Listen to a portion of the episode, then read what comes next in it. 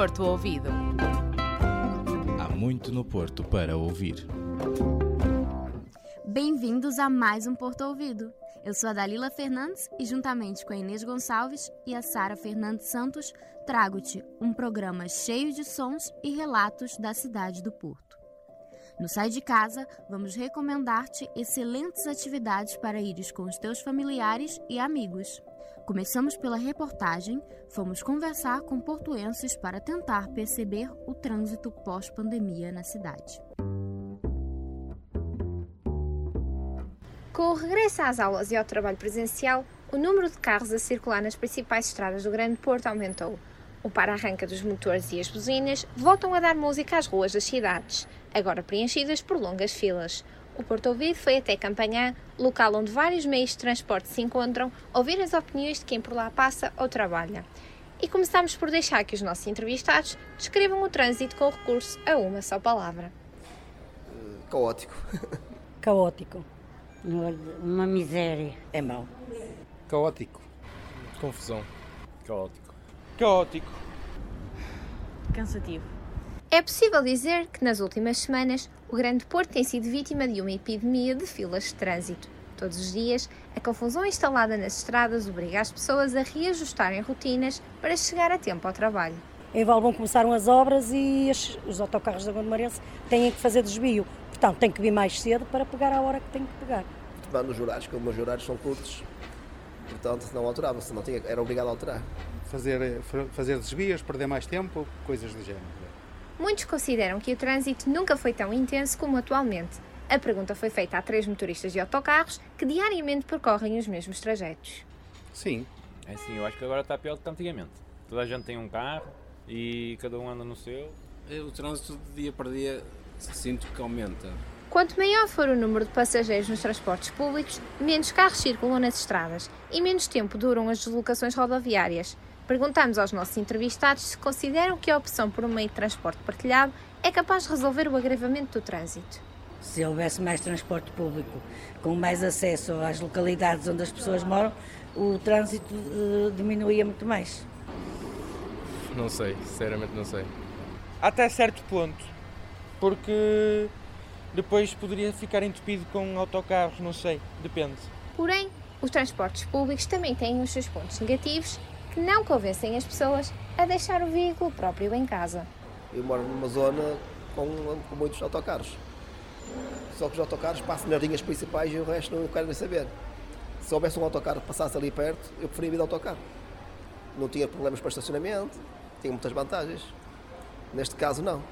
Usei sempre transporte público, mas foi sempre, foi sempre muito mal a nível de transporte público, porque quem mora longe dos transportes públicos não tem acesso tão rápido como muitas pessoas têm.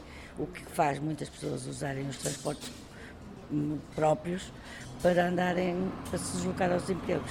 O agravamento do trânsito surge numa altura em que o preço dos combustíveis atinge os valores mais altos de sempre e as alterações climáticas são cada vez mais impactantes. É urgente encontrar uma solução que resolva o problema.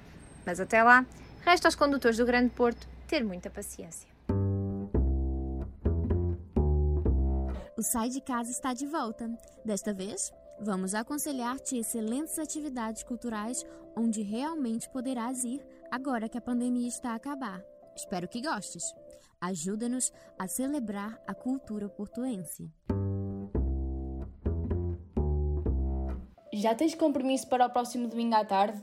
Nada de ficar em casa. Convidamos-te a ir ao centenário de estreia do filme Concerto Amor de Perdição de Jorge Paulo. O evento ocorrerá no Coliseu do Porto às não percas! Domingo às 17h30, Amor de Perdição. Mas se já tens planos para domingo à tarde, temos outra opção para ti. A exposição Ponto Corrido, realizada por Rita Serra. Trata-se de uma exposição poética com curadoria de João Baeta. Podes visitar a exposição no Saco Azul, a Associação Cultural localizada na Rua de Passos Manuel. Tens até dia 18 de novembro. Ah, e a entrada é gratuita. Aproveita! Reza a lenda que no dia 11 de novembro de 337, um dia frio e chuvoso de inverno, se tornou num dia de sol radioso graças à boa ação de um cavaleiro gaulês.